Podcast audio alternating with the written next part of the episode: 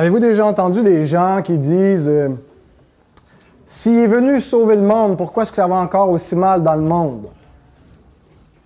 Bien sûr, s'il est venu sauver le monde, ça serait censé être le paradis. Il nous a sauvés, il nous a délivrés du diable et du péché et de la puissance destructrice de la mort. Alors pourquoi est-ce que ça va encore aussi mal? Et on retrouve même parfois la même idée, le même euh, euh, scepticisme. En tout cas, je le vois quand je raconte à mes, amis euh, dispensationalistes, mes frères et sœurs qui, qui, qui ne croient pas à l'amillénarisme comme moi. Ah, et, je vois avec euh, les, leurs sourcils qui froncent et qui me disent Ouais, mais si le diable est lié, pourquoi est-ce que ça va encore aussi mal dans le monde? Parce que bien sûr, les, les amillénaristes dont je suis croient que, que, que Apocalypse 20 nous parle de euh, la, la, première venue du Christ qui est venu et qui a euh, lié le diable, non pas pour l'empêcher d'agir définitivement, mais pour ne plus qu'il séduise les nations, euh, comme il le faisait jadis et que dorénavant, la nouvelle alliance s'est étendue sur tous les peuples, toutes les langues. Euh, et donc, le royaume de Dieu avance et le, diable ne peut plus retenir, euh, comme jadis, toutes les nations captives. mais donc, d'où vient cette idée que lorsque le Messie viendrait, ben, ça serait la paix dans le monde, ça serait le renouveau, ça serait le paradis? Est-ce que c'est une idée qui vient seulement des hommes ou est-ce qu'on la retrouve dans la Bible? Certains textes euh, annonçaient qu'effectivement, à la venue du Messie, bien, euh, se produirait un renouvellement euh, comparable donc au, paradis initial où il n'y avait pas le péché qui était entré dans le monde. Par exemple, dans le psaume 72, au verset 7. En ces jours, le juste fleurira et la paix sera grande jusqu'à ce qu'il n'y ait plus de lune. Cette idée que ça va être infini, se renouveler. Donc, c'est un psaume Salomon, fils de David, et Salomon est un peu une image de cette gloire à venir. Il est le, fils qui bâtit le temple et le royaume glorieux de Salomon. Mais il parle en même temps d'un Messie futur et qu'en ces jours, la paix sera grande. Où est cette paix s'il est venu, ce fils de David?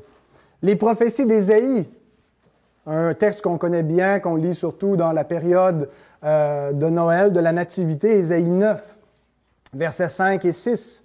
Car un enfant nous est né, un fils nous est donné, et la domination reposera sur son épaule. On l'appellera admirable, conseiller, Dieu puissant, Père éternel, prince de la paix.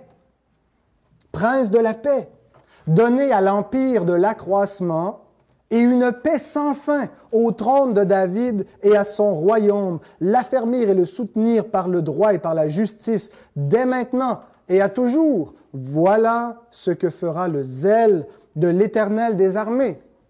Texte donc qui est lié à la naissance du Messie, à sa venue dans le monde, à l'incarnation du Père éternel, Prince de la paix, qui est venu amener la paix un peu plus loin dans Ésaïe 11, euh, toujours en parlant de ce prince de la paix qui doit venir, il nous est annoncé des prophéties qu'en son temps, en le loup et l'agneau paîtront ensemble. Le loup mangera plus l'agneau, mais ils vont paître ensemble, que le, lion aussi va paître et que l'enfant va pouvoir s'étendre sur l'antre de la vipère sans aucun danger, qu'il n'y aura plus donc cette, cette violence entre les espèces, ces menaces dans le monde de la nature, parce que tout sera restauré. Et au verset 9, nous lisons, il ne se fera ni tort ni dommage sur toute ma montagne sainte, car la terre sera remplie de la connaissance de l'Éternel, comme le fond de la mer par les eaux qui le couvrent.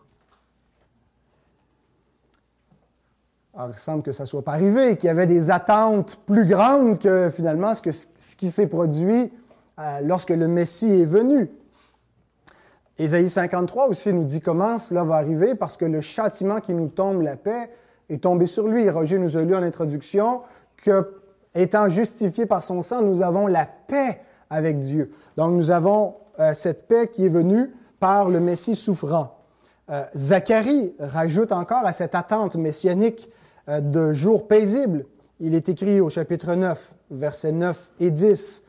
Il, est juste et victorieux, il est humble et monté sur un âne, sur un âne, le petit d'une ânesse, Alors voilà le, genre de prince, de Messie qui était attendu, non pas un guerrier, il n'arrive pas hein, avec un cheval de bataille, mais monté sur un âne, il est humble. Et qu'est-ce qui, en, en découle de ce prince paisible? Verset 10, Je détruirai les chars d'Éphraïm et les chevaux de Jérusalem et les arcs de guerre seront anéantis. Il annoncera la paix aux nations et il dominera d'une mer à l'autre, depuis le fleuve jusqu'aux extrémités de la terre. Et lorsque notre Sauveur est né, il y avait des anges présents le soir de sa naissance qui disaient Gloire à Dieu dans les lieux très hauts et paix sur la terre parmi les hommes qui l'agréent. Donc on n'a pas pris ça de nulle part, cette idée que lorsque le Messie viendrait, ben, la paix serait restaurée, rétablie sur la terre. C'était annoncé, c'est prophétisé avec son règne. Il vient avec un règne de paix. Il va briser l'arc de guerre. Il va établir une paix sans fin, éternellement. Alors où est cette paix, bien-aimée? Où est cette paix dans le monde? Quand on regarde l'état du monde depuis la venue du Christ? Est-ce que ces promesses ont échoué? Pourquoi est-ce qu'on ne voit pas ce paradis fleurir sur la terre? Je vous invite à vous lever. Jésus va nous donner quelques explications. Dans Matthieu 10, versets 34 à 39. Ne croyez pas que je sois venu apporter la paix sur la terre. Je ne suis pas venu apporter la paix, mais l'épée. Car je suis venu mettre la division entre l'homme et son père, entre la fille et sa mère, entre la belle-fille et sa belle-mère. Et l'homme aura pour ennemi les gens de sa maison. Celui qui aime son père ou sa mère plus que moi n'est pas digne de moi. Et celui qui aime son fils ou sa fille plus que moi n'est pas digne de moi. Celui qui ne prend pas sa croix et ne me suit pas n'est pas digne de moi. Celui qui conservera sa vie la perdra, et celui qui perdra sa vie à cause de moi la retrouvera. Notre Seigneur Dieu, toi qui es le Dieu tout miséricordieux, infiniment miséricordieux, nous te bénissons de ce que nous avons ta parole et nous te prions que tu nous donnes l'intelligence pour la comprendre, Seigneur. Nous ne voulons pas simplement être des auditeurs euh, oublieux, des gens qui entendent et qui ne comprennent pas, qui entendent et qui laissent de côté, mais nous voulons entendre pour comprendre, entendre pour garder et mettre en pratique ta parole. Et nous avons besoin de ton secours, nous avons besoin d'être illuminés dans notre intelligence par ton Saint-Esprit. Et nous le prions, notre Père, au nom de Jésus-Christ. Amen.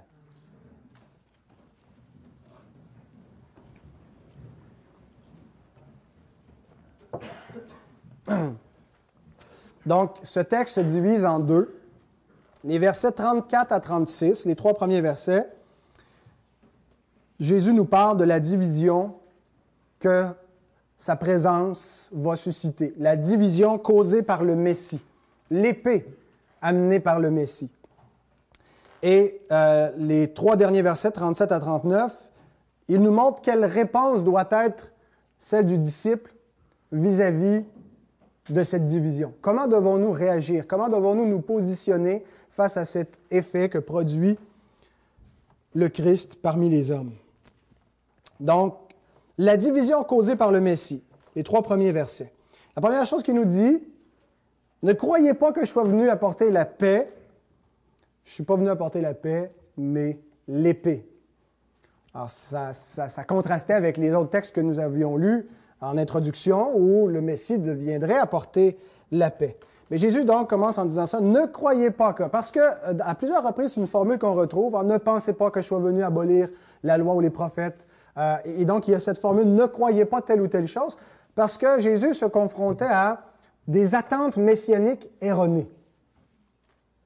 Des croyances particulières qui entouraient l'attente chez les Juifs euh, concernant la venue du Messie.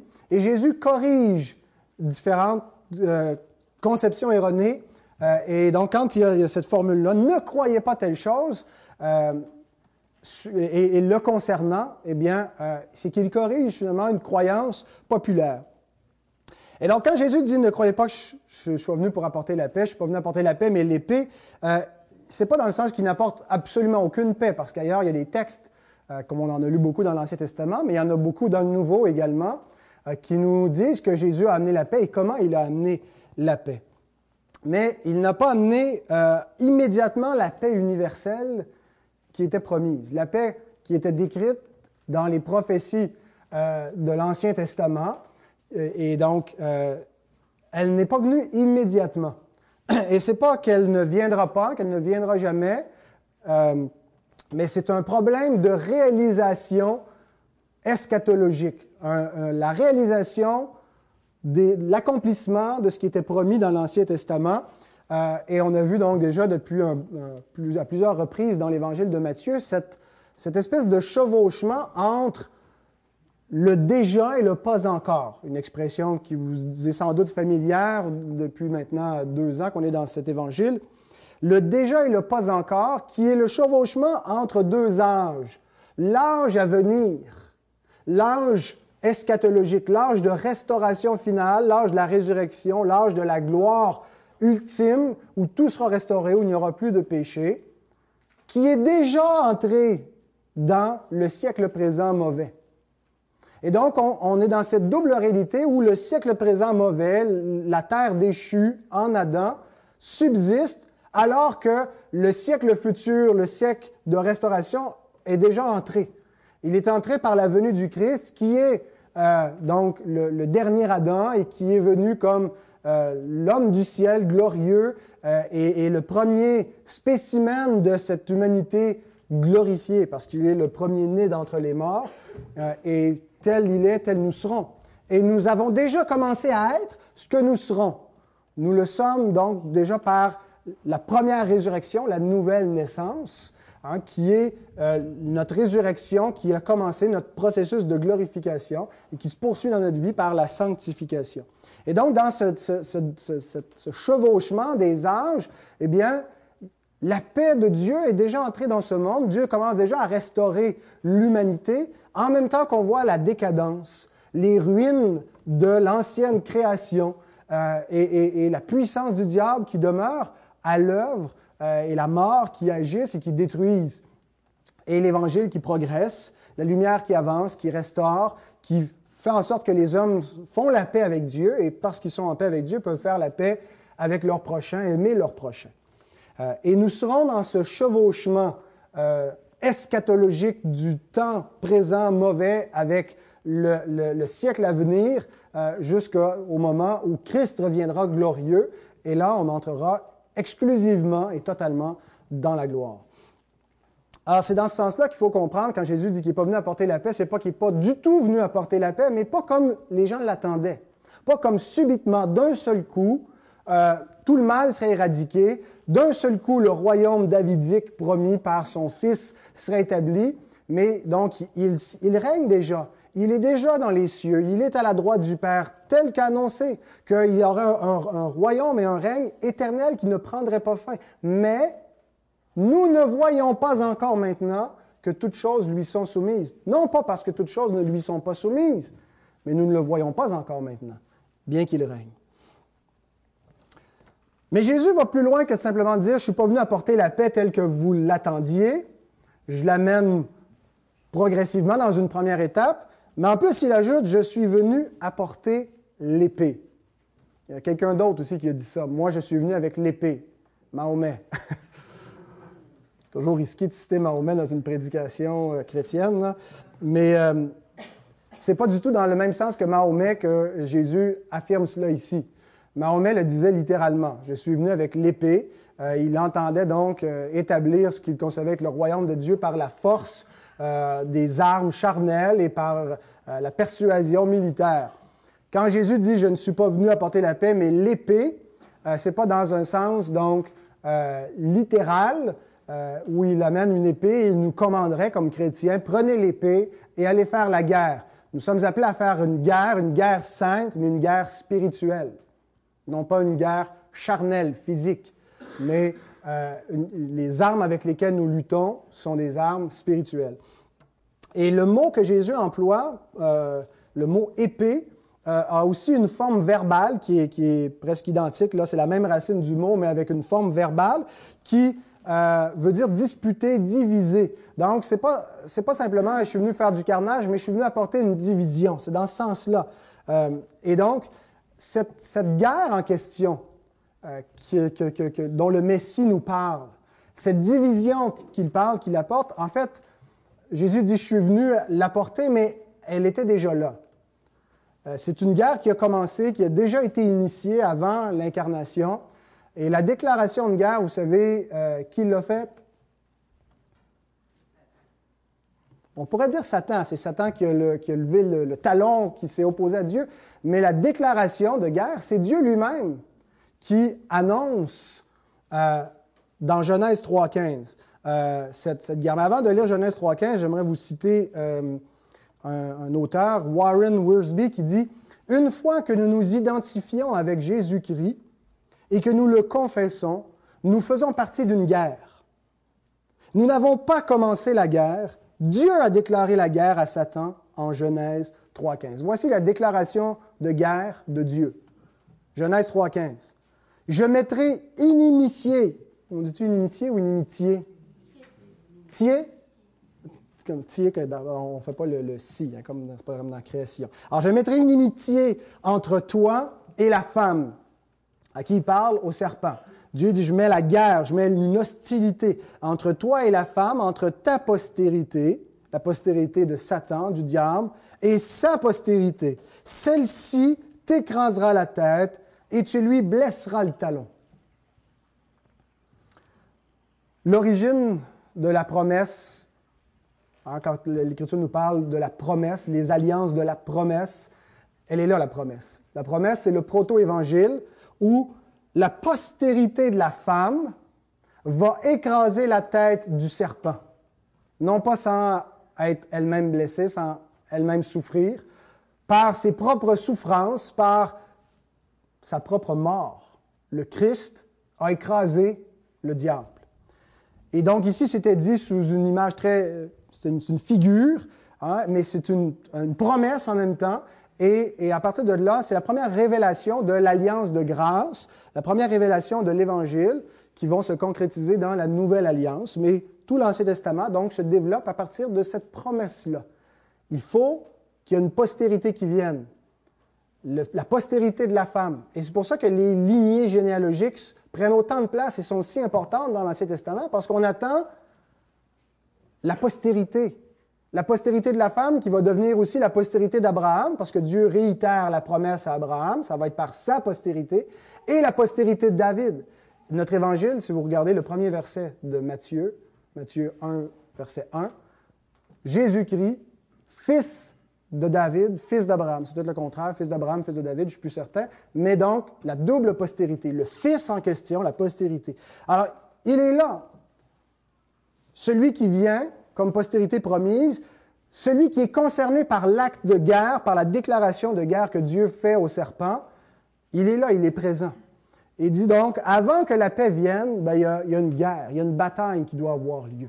Je suis venu donc pour m'en prendre au diable, pour me battre contre lui, pour le mettre à mort, pour lier cet homme fort, pour réduire à néant sa puissance.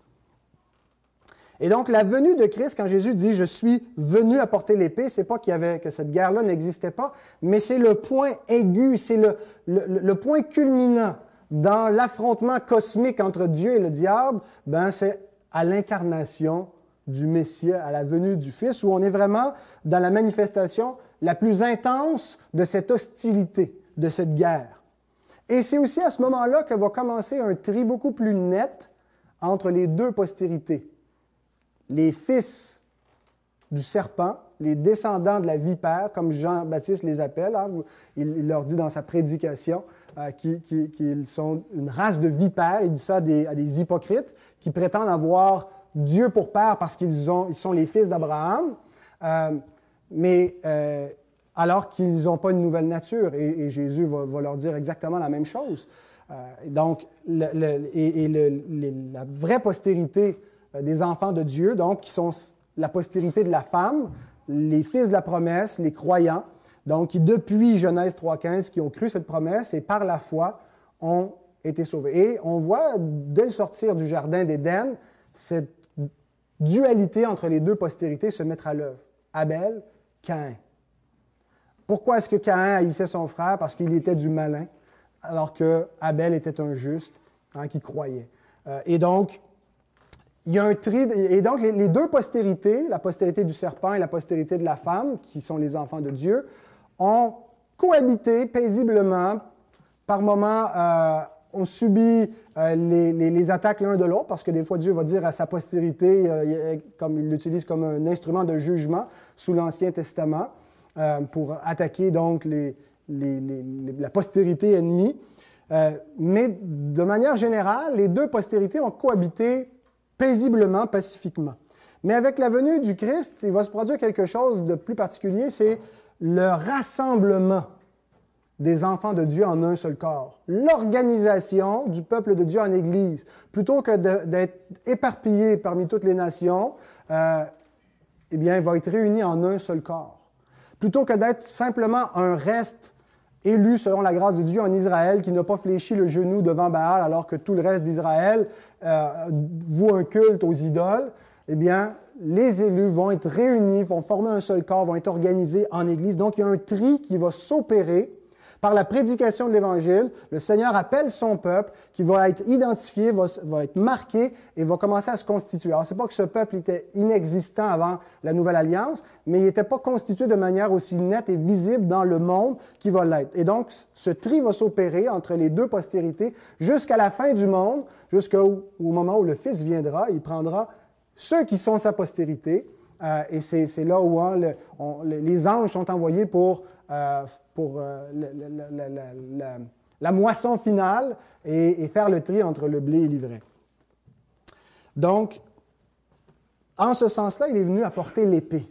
Il est venu apporter cette, ce tri, cette division et amener un peu plus loin la manifestation d'hostilité entre euh, Dieu et le diable. Peut-être avez-vous euh, remarqué, si vous avez lu le texte avant, euh, en vous préparant, vous avez peut-être remarqué des fois dans vos, notes de vos Bibles, euh, ça vous dit quand c'est une citation de l'Ancien Testament. quand Jésus nous dit au verset, à partir du verset 35, 36, il nous parle donc de, de la division entre père et fils. Il cite un passage de l'Ancien Testament qui est Michée, chapitre 7, verset 6. Vous pouvez regarder si vous voulez tourner dans Michée 7 parce que vous allez voir un peu le contexte.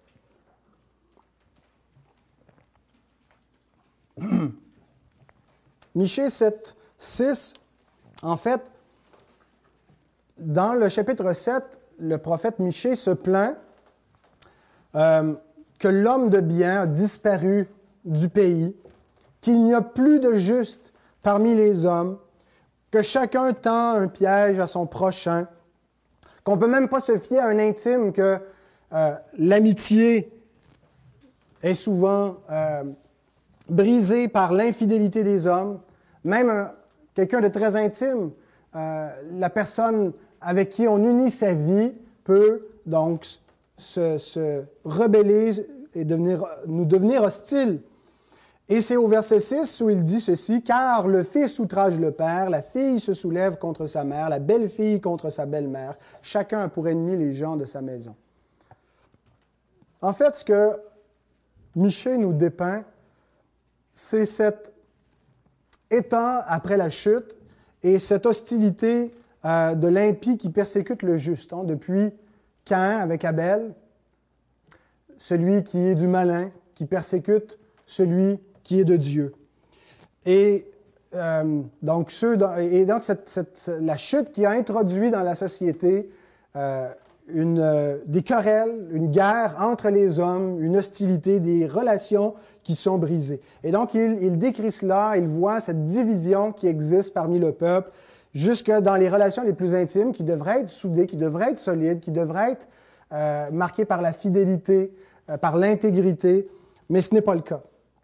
Euh, et l'Évangile va exacerber cette querelle qui existe parmi les hommes parce qu'elle va amplifier cette division entre le juste et l'injuste, les, non-croyants et les croyants. Souvenons-nous de cette prédication d'Étienne, le premier martyr euh, de l'Église post-Pentecôte, qui dit Lequel des prophètes vos pères n'ont-ils pas persécuté Ils ont tué ceux qui annonçaient d'avance la venue du juste que vous avez livré maintenant et dont vous avez été les meurtriers. Les relations au sein des familles du monde, et Israël c'est une famille, c'est la famille d'Abraham, la famille de Jacob, donc, qui ont été empoisonnées par le venin du serpent. Je vous recite Charles Spurgeon, j'avais cité il y a quelques semaines euh, dans les, versets euh, qui parlaient aussi des frères qui allaient mettre à mort leurs propres frères. Euh, et il dit ceci, Une haine contre nature a jailli de l'amertume religieuse. Le serpent ancien a non seulement empoisonné, envenimé la relation entre le Créateur et la créature, mais même celle d'un enfant envers le parent et du parent envers l'enfant. Des frères peuvent devenir des ennemis et toutes les relations naturelles se dénaturer sous la domination de la bigoterie religieuse, c'est-à-dire celle, la puissance du diable, euh, qui, euh, la puissance de l'idolâtrie. Dans les moments de persécution, nous ne pouvons pas nous attendre à être aimés par ceux qui n'aiment pas Dieu. Donc, c'est cette citation de Michée 7.6 ce constat de l'état spirituel du monde, cette division. Euh, et Christ donc cite Michée. Euh, et dans cette guerre cosmique de cosmos, monde, cette guerre euh, universelle entre la puissance du diable et de Dieu, Christ est venu nous arracher au diable. Parce que le Père nous avait choisi avant la fondation du monde, mais entre-temps, nous avons été ravis, usurpés par la puissance du diable et sous sa domination.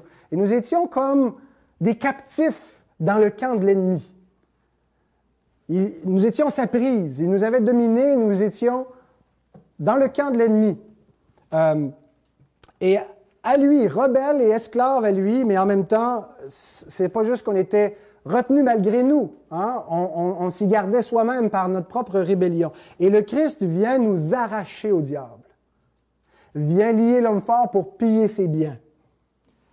Nous lisons dans Colossiens 1, verset 13, Il nous a délivrés de la puissance des ténèbres et nous a transportés dans le royaume du Fils de son amour. Il nous a affranchis de cette puissance des ténèbres, il nous a arrachés de cette puissance des ténèbres et nous a amenés dans son propre royaume. Et à partir de ce moment-là, à partir du moment où nous traversons la ligne de l'ennemi, où nous sortons de son camp et nous entrons dans le royaume du Fils de son amour, bien, nous ne faisons plus partie de l'humanité déchue. Nous ne faisons plus partie du camp des rebelles. Et cette séparation va tôt ou tard se manifester dans nos relations interpersonnelles, nos relations familiales, si parce qu'on va continuer à faire affaire, faire commerce avec des gens qui sont toujours captifs du diable. Alors ce n'est pas que le disciple veut rejeter sa famille. J'ai plus besoin de ma famille maintenant, je suis dans le camp de Dieu, j'ai une autre famille et je rejette ma famille. Il aime sa famille naturelle et il est appelé à l'aimer, appelé à lui être fidèle. Mais c'est parfois lui qui va être rejeté par sa famille naturelle si sa famille naturelle rejette Dieu, rejette Christ. Il y a une séparation invisible, mais qui est spirituelle, qui existe donc entre ceux qui appartiennent à Dieu et ceux qui ne lui appartiennent pas. Et il y a une hostilité entre les deux, une hostilité puisque le camp de l'ennemi, c'est le camp de la mort, le camp de la colère, de la haine, donc il va manifester son hostilité contre Dieu et contre ceux qui sont à Dieu. Vous savez, la parole de Dieu unit les croyants. En fait, elle devrait unir les croyants. Des fois, on, se divise avec la parole. C'est pas pas glorieux, c'est à notre honte. Mais à la base, on sait bien que la parole de Dieu nous unit entre nous. Elle nous unit dans ce que nous croyons. Elle est la base de notre unité. Mais cette même parole divise l'Église et le monde. Hein, l'épée de l'Esprit, qui est la parole de Dieu, C'est une épée, c'est de cette épée dont Jésus parle. Je suis venu apporter l'épée, la division. La division entre l'Église et le monde. Nous sommes unis par la parole entre croyants, mais divisés d'avec les non-croyants. Et ce n'est pas l'Évangile qui est le problème. On pourrait avoir tendance à croire que, euh, de la façon aussi que Jésus le formule, c'est lui qui est, la cause, c'est de sa faute. Hein? Pourquoi est-ce qu'il est venu troubler nos relations paisibles, familiales? Pourquoi est-ce qu'il est venu mettre le trouble ici-bas? Mais le problème, c'est pas l'Évangile, c'est la rébellion des hommes contre Dieu. J.C. Rowell le dit bien. Il écrit Nous ne devons pas considérer comme anormal le fait que l'Évangile éloigne les familles et qu'il provoque une séparation dans les relations intimes. Il est certain qu'il en sera souvent ainsi en raison de la grande corruption qu'il y a dans le cœur de l'homme. Il est certain qu'il en sera souvent ainsi en raison de la corruption qu'il y a dans le cœur de l'homme. Tant et aussi longtemps qu'un homme croit et qu'un autre continue à ne pas croire, aussi longtemps qu'un homme est résolu à garder ses péchés et qu'un autre désire les abandonner, la prédication de l'Évangile résultera en division. Cependant, ce n'est pas l'Évangile qui est coupable de ces divisions, mais le cœur de l'homme.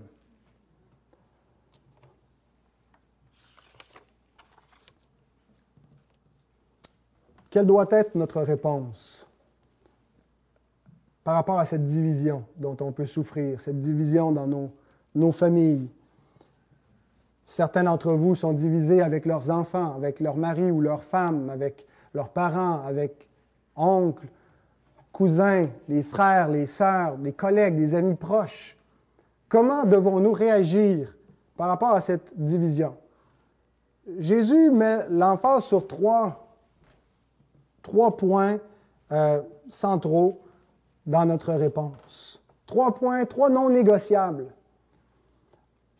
Verset 37, Christ passe avant la famille. Verset 38, Christ passe avant la vie. Verset 39, Christ ou pas de vie? Donc, c'est nos trois points de réponse aux disciples. Verset 37. Christ avant la famille. Celui qui aime son père ou sa mère plus que moi n'est pas digne de moi. Et celui qui aime son fils ou sa fille plus que moi n'est pas digne de moi.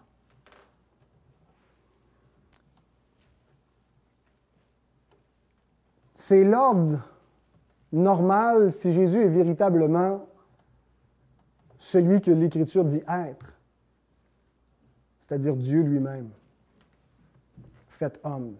Il n'y a pas. Je veux dire, si votre employeur demande ça de vous, s'il vous dit que si vous aimez votre famille plus que vous aimez votre travail, changez de job. Oubliez ça tout de suite, vous travaillez pour un maniaque. si qui que ce soit ose réclamer une telle position dans votre vie, de prendre la, la, prédominance et passer devant vos propres enfants, votre propre mari, femme, votre propre famille, c'est une erreur. On sait que dans l'ordre prioritaire des relations, avant le travail, avant les amis, la famille est plus importante. Mais remarquez que quand Dieu nous donne les commandements, avant le cinquième commandement, honore ton père et ta mère, il y a le premier commandement. Tu n'auras pas d'autre Dieu devant ma face. Et si on inverse ces commandements-là, on peut ni donc honorer Dieu comme Dieu, ni honorer nos parents comme on le devrait. Tout le décalogue est maintenu dans l'ordre et il doit être rester dans cet ordre-là. On ne peut pas mettre la deuxième table, c'est-à-dire les commandements concernant nos prochains, avant la première table de la loi, qui est d'aimer Dieu de tout notre cœur, de toute notre pensée, de toute notre âme. Autrement, nous allons faire de notre prochain une idole et nous ne pourrons pas l'aimer de la bonne façon. Aimer Dieu, aimer, un être humain comme s'il était Dieu et lui donner la place de Dieu, c'est ne pas bien l'aimer. C'est se faire du mal à soi-même. L'amour idolâtre, c'est se, détruire soi-même et c'est faire du mal à quelqu'un. De donner à quelqu'un la place de Dieu, il ne peut pas occuper cette place-là. Et il y a un réel danger, frères et sœurs, de mettre nos bien-aimés devant Dieu, d'en faire des idoles dans notre vie. D'avoir plus de considération pour leur opinion, pour leur sensibilité, pour leur préférence, que de considérer ce que Dieu nous demande, ce que Dieu euh, exige de nous si nous l'aimons. Charles Spurgeon écrit Nous devons sérieusement prendre garde pour ne pas faire des idoles des personnes qui nous sont les plus chères en les aimant plus que Jésus. Nous ne devons pas les mettre à proximité du trône de notre roi. Et ça, on les amène au trône, dans ce sens-là, oui, on les met à proximité, mais on ne doit pas les élever presque à égalité avec son trône, de sorte qu'il y aurait une rivalité à savoir qui est Dieu dans notre vie. Qui doit nous amener à déterminer nos priorités et dans quel ordre? Ça devrait pas être, on ne devrait pas avoir cette division-là dans notre âme, ça devrait être très, très clair, très, très net qu'il y a un seul Dieu. Il y a un seul qui est sur le trône, un seul qui va diriger ma vie et mes priorités. Et tout le reste va être subordonné à son règne. C'est ce que ça veut dire aimer Dieu de tout notre cœur, de toute notre pensée, de toute notre âme. Ça relève, premièrement de notre adoration, de notre euh, vénération, de notre volonté. Qui servons-nous? Alors bien sûr, expliquons à nos bien-aimés, non-croyants, que nous les aimons. Expliquons-leur lorsque l'agenda de Dieu entre en conflit avec leur agenda, que c'est pas qu'on veut leur faire du tort, qu'on n'est pas là pour les, embêter, mais qui ne peuvent pas occuper la place de Dieu. Expliquons-leur qu'on a un rendez-vous chaque dimanche matin, Dieu nous convoque. Qui aimerait bien qu'on reste un peu plus longtemps à la maison, qu'on aille bruncher ou qu'on ait toute la liberté de faire ce qu'eux ont envie de faire. Et que c'est pas 50-50. On va servir Baal un dimanche et on va servir Dieu l'autre dimanche. Expliquons-leur paisiblement, essayons de leur, expliquer. Et que c'est pour leur bien. Que quand on va revenir d'avoir été exposé à la parole de Dieu, quand nous allons nous être assis sous les injonctions et nous être assis auprès du trône de Dieu pour écouter ce qu'il a à nous dire, nous allons revenir de meilleurs maris, de meilleures femmes, de meilleurs frères, de meilleures sœurs, pour mieux les aimer, que c'est pour leur propre bien. Essayons de les convaincre que c'est pour leur propre bien, eux aussi, qui devraient faire de même. Que c'est pas juste, toi, tu as ton Dieu, moi j'ai ma petite affaire, ou j'ai mes programmes, toi, tu as les tiens. Expliquons-leur que c'est des questions d'éternité, que c'est des questions de, de, vérité absolue, que c'est pas juste vrai pour nous selon nos préférences. Et cherchons à les gagner pour le royaume. Peut-être vous demandez-vous, est-ce que j'ai fait de ma famille, d'un bien-aimé, une idole dans ma vie? Comment est-ce que je peux savoir si j'ai vraiment mis Dieu en premier? Parce que des fois, on était appelé un petit peu à négocier avec des non-croyants autour de nous, qu'ils soient dans notre famille, qu'ils soient nos employeurs, nos collègues. Euh, et on se demande des fois, est-ce que j'ai fait un compromis? Parce qu'on doit y aller avec douceur, on doit y aller avec beaucoup de prudence. Et on se demande des fois si dans notre tendance à vouloir aller avec douceur et prudence, si on n'est pas en train de faire des compromis. Mais je pense que le deuxième point de la réponse du disciple nous montre si on a fait une idole. Est-ce que nous acceptons de prendre la croix ou nous renonçons à la croix? Verset 38. Christ avant la vie. Celui qui ne prend pas sa croix et ne me suit pas n'est pas digne de moi.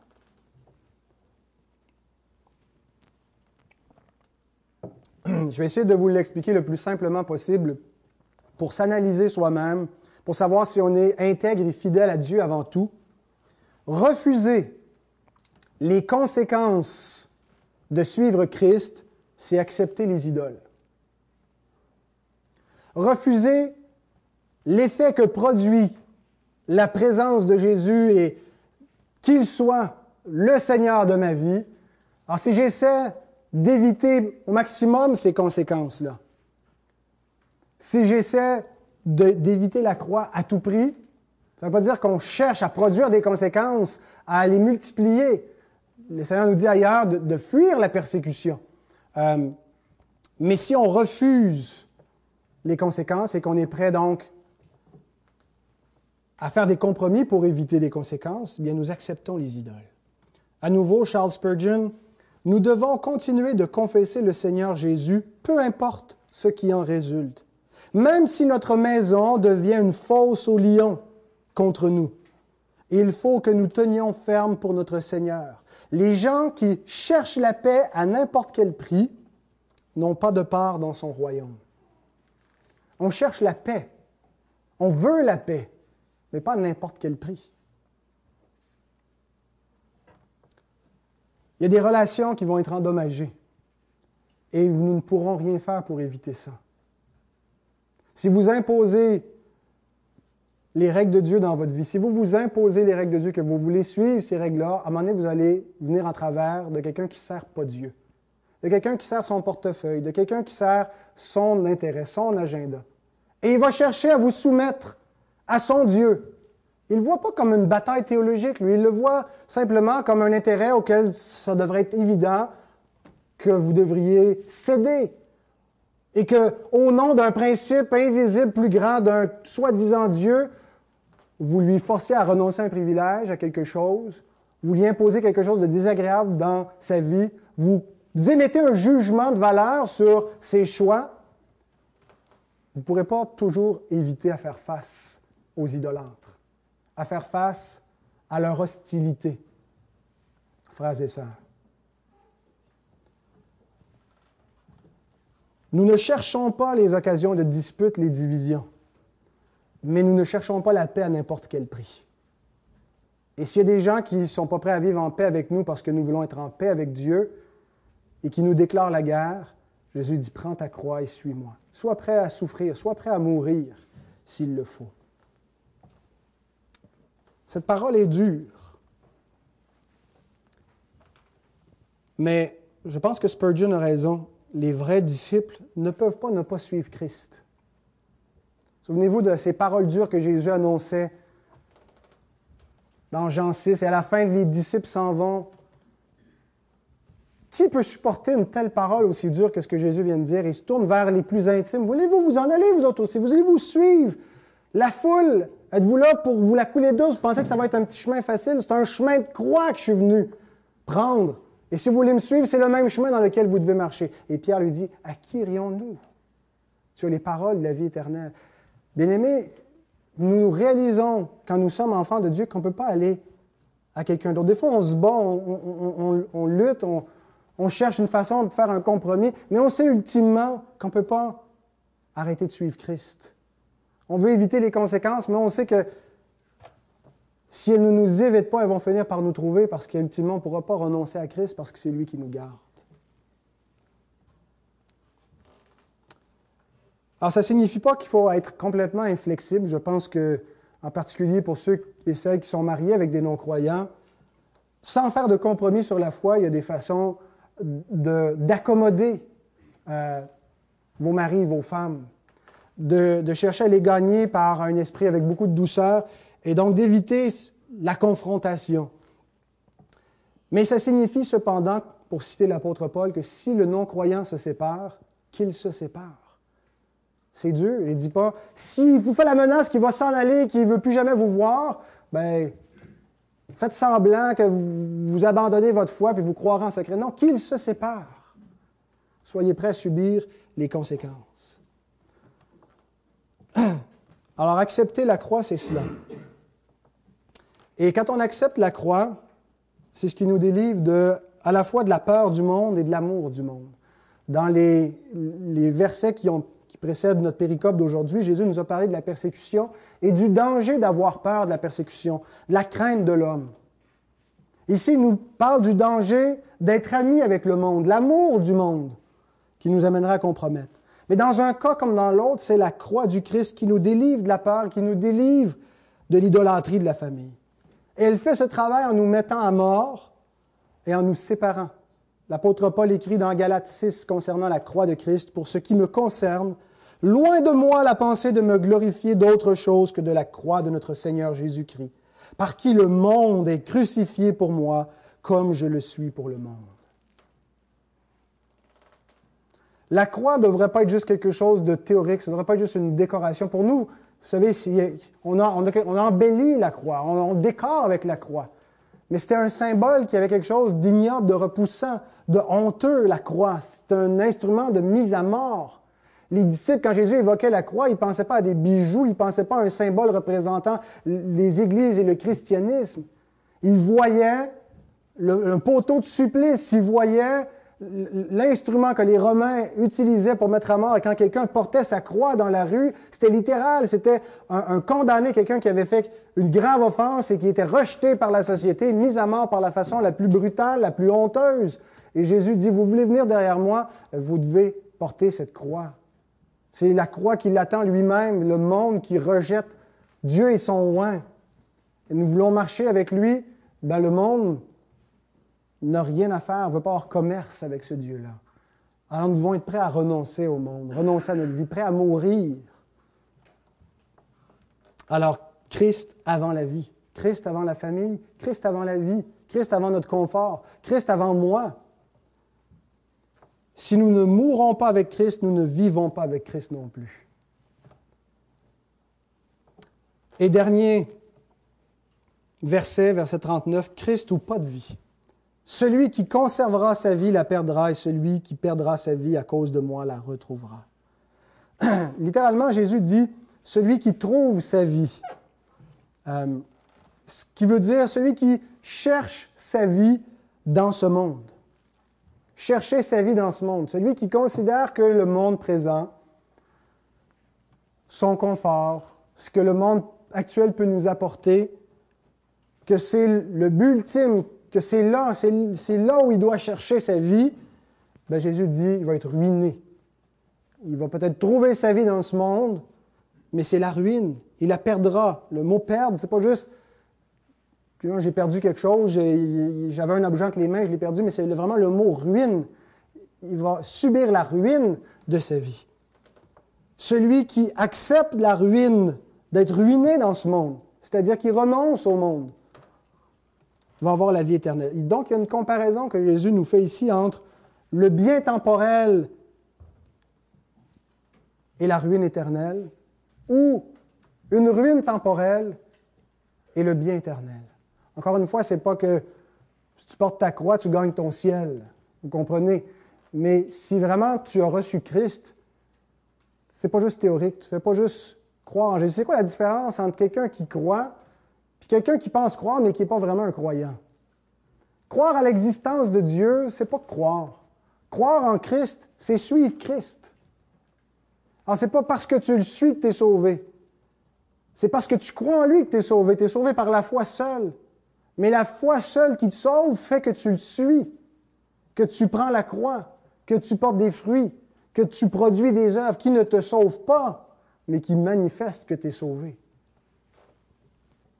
Alors Jésus dit, si on cherche notre bien temporel en cherchant à, s'accommoder, à accommoder les autres, en renonçant à lui ou en le mettant dans le garde-robe, en le, en tassant de l'avant-plan de notre vie pour éviter les conséquences, ben, il dit, vous êtes des faux croyants.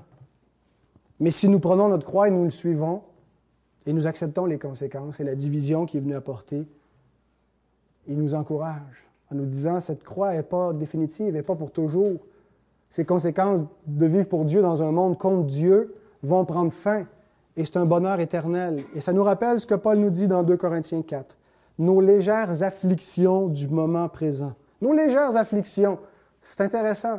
La croix, la mise à mort, la division, le rejet de nos enfants et vice-versa, l'hostilité du monde. Il les appelle nos légères afflictions du moment présent produisent pour nous au-delà de toute mesure un poids éternel de gloire. Parce que nous regardons non point aux choses visibles, mais à celles qui sont invisibles. Car les choses visibles sont passagères, mais les invisibles sont éternelles. R.T. France écrit ceci, Être disciple n'est pas une question de vie ou de mort. C'est beaucoup plus sérieux que ça. En effet, ça va bien au-delà de la vie présente et de la simple mort physique. On parle des choses invisibles, de choses éternelles, d'une destinée éternelle. Être disciple, c'est plus sérieux que vivre et mourir. Dernière citation de J.C. Rowell, ben, c'est pas tout à fait la dernière citation, mais j'arrive vraiment à la fin. Dernière page, en tout cas. Heureux l'homme, J.C. Rowell écrit, qui comprend que le christianisme, bien qu'il promette une couronne à la fin, amène une croix sur le chemin. Nous sommes heureux si nous comprenons et nous acceptons cette réalité. Si nous ne voulons pas, comme euh, certains prédicateurs de la prospérité ou de, de l'aisance de la vie chrétienne, prendre des raccourcis. On veut tout de suite la gloire et le trône, mais il y a une croix avant. Et je termine en soulignant ces paroles de Jésus qui dit à cause de moi.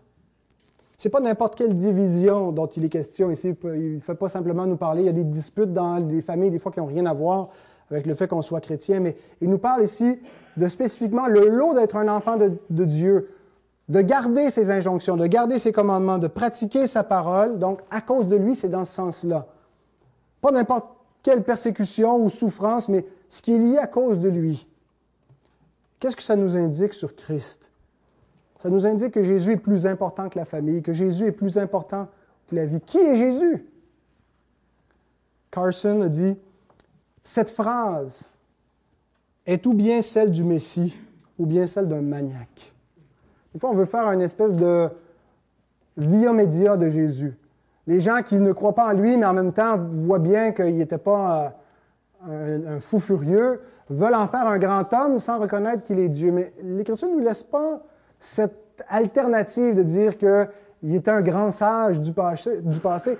Il était soit un fou furieux qui se prétendait plus important que notre famille, qui se prétendait plus important que la vie même, que lui vaut la peine qu'on meure pour, pour lui parce qu'il est mort pour nous. Alors, si c'est faux, c'est un fou. Si c'est vrai, il est le Fils de Dieu. Et là, c'est la dernière citation. À, nouveau, Spurgeon, il dit, Christ doit être en premier. Il réclame ici la plus haute place dans tout cœur humain. Aurait-il pu agir ainsi s'il n'était pas divin? Aucun simple prophète ne pouvait parler de cette manière. Pourtant, nous ne percevons aucun égotisme dans ses paroles. Et il ne nous apparaît pas que Christ irait trop loin. Nous avons conscience que le Fils de Dieu a le droit de nous parler ainsi, lui et lui seul. S'il y a des inconvertis dans la salle, ils sont inconfortables avec ces paroles du Christ. Ils sont choqués par cette exclusivité, par ces prétentions que Jésus puisse demander une telle place. Qui est ce Jésus ce fils du charpentier, pour oser prétendre de telles choses, pour causer de telles divisions à notre tranquillité familiale et ainsi de suite? Mais vous qui êtes enfants de Dieu, vous qui avez reçu l'Esprit de Dieu, quand vous entendez ces paroles du Christ, vous avez conscience que le Fils de Dieu a le droit de vous parler ainsi. Et vous l'acceptez. Vous comprenez que c'est dur. Vous comprenez que c'est une parole qui est, difficile et qui divise, qui fait mal mais vous l'acceptez. Parce que vous reconnaissez que ce n'est pas un simple homme qui vous parle, ce n'est pas un simple prophète, que c'est votre sauveur, que c'est le Fils de Dieu. Et si vous comprenez cela, et si vous croyez cela, c'est que Dieu lui-même vous l'a révélé. C'est que Dieu vous a permis de comprendre ce que d'autres n'ont pas compris. Et c'est cette foi qui va vous permettre d'endurer, de souffrir jusqu'à la fin. Parce qu'elle ne vient pas de vous. Elle est le don de Dieu et c'est l'œuvre de l'Esprit de Dieu en vous qui a créé un cœur nouveau qui vous a fait vous attacher à son Fils. Alors posez-vous cette question, est-ce que je reconnais cette autorité de Christ sur ma vie? Est-ce que j'accepte cette parole? Est-ce que je suis prêt à prendre ma croix pour le suivre? Que Dieu vous bénisse, que Dieu bénisse sa parole.